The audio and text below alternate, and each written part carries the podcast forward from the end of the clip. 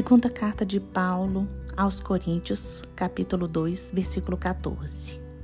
Graças, porém, a Deus, que em Cristo sempre nos conduz em triunfo e por meio de nós manifesta a fragrância do seu conhecimento em todos os lugares, porque nós somos para com Deus o bom perfume de Cristo, tanto entre os que estão sendo salvos, como entre os que estão se perdendo. Para, e, para com estes, cheiro de morte para a morte, para com aqueles, aroma de vida para a vida. Quem, porém, é capaz de fazer estas coisas? Porque nós não estamos como tantos outros mercadejando a palavra de Deus. Pelo contrário, em Cristo é que falamos na presença de Deus com sinceridade e da parte do próprio Deus. Irmãos, hoje eu gostaria de falar sobre as características do verdadeiro cristianismo.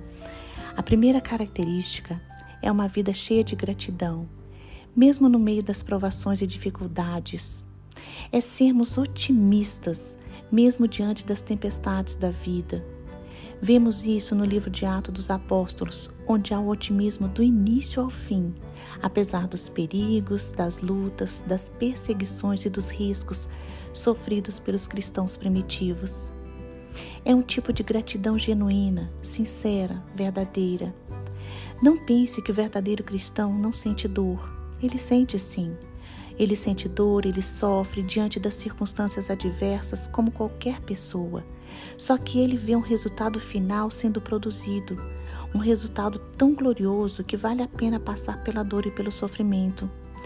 O verdadeiro cristão ele se alegra, pois sabe que o mesmo Senhor que permitiu essa dor irá utilizá-la para operar algo maravilhoso, e assim sendo, o cristão autêntico pode dar graças com toda a sinceridade do seu coração. A segunda característica é que Cristo sempre nos conduz em triunfo, não em certas ocasiões, mas sempre. O apóstolo Paulo afirma que o cristianismo que ele vivia tinha como característica um sucesso constante. O verdadeiro cristianismo nunca fracassa e sempre atinge os seus objetivos. Irmãos, cristianismo implica em lutas, dificuldades, lágrimas, mas essa luta resulta na concretização do objetivo que buscamos, essa luta existe para que haja vitória. Essas palavras foram escritas pelo apóstolo Paulo, um homem que carregou em seu corpo as marcas de Cristo e suportou sofrimentos, lutas, decepções, perseguições e muita dor. Ele escreveu que Jesus sempre nos conduz em triunfo. Esse triunfo que Paulo fala é o triunfo de Cristo, porque a vontade de Deus nunca será frustrada e o sucesso é inevitável. Terceira característica: Paulo dá a entender que a vida cristã, vivida como deve ser, é como um perfume, não só para os homens, mas também para Deus.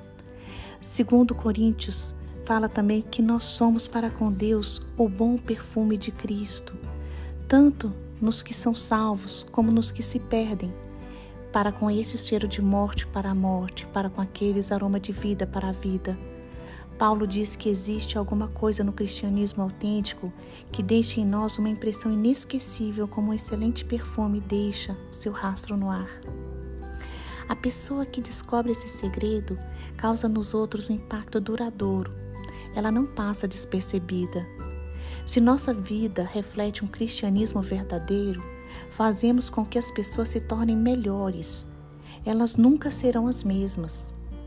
Jesus possui essa qualidade. Todas as pessoas que entraram em contato com ele saíram diferentes. Saíram diferentes desse encontro, nunca mais elas foram as mesmas. Se nosso cristianismo for autêntico para com Deus, será sempre uma fragrância de Jesus Cristo. A quarta característica é a integridade. A quarta característica de um cristianismo genuíno é não ser um vendedor do evangelho. Infelizmente, muitas pregações do evangelho nos dá a ideia de um vendedor de rua numa esquina vendendo mercadorias a quem passa. Esses pregadores escolhem certos aspectos do evangelho que possuem um poder de atração, como a cura divina, e comercializam esta cura usando versículos bíblicos fora do contexto. Mas o verdadeiro pregador da palavra de Deus tem que ser sincero, objetivo, honesto, um verdadeiro embaixador de Cristo, ou seja, um porta-voz autorizado por Cristo, cheio de integridade e de autoridade.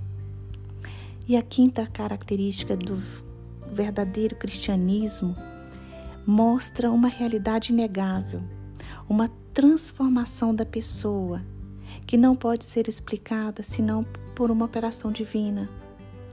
Uma transformação na vida da pessoa tão decisiva que só pode ocorrer pela influência do amor de Cristo através do Espírito Santo. E nós vamos ver uma pessoa, uma pessoa verdadeiramente transformada pelo Espírito Santo. Essas são as características principais de um genuíno e verdadeiro cristianismo.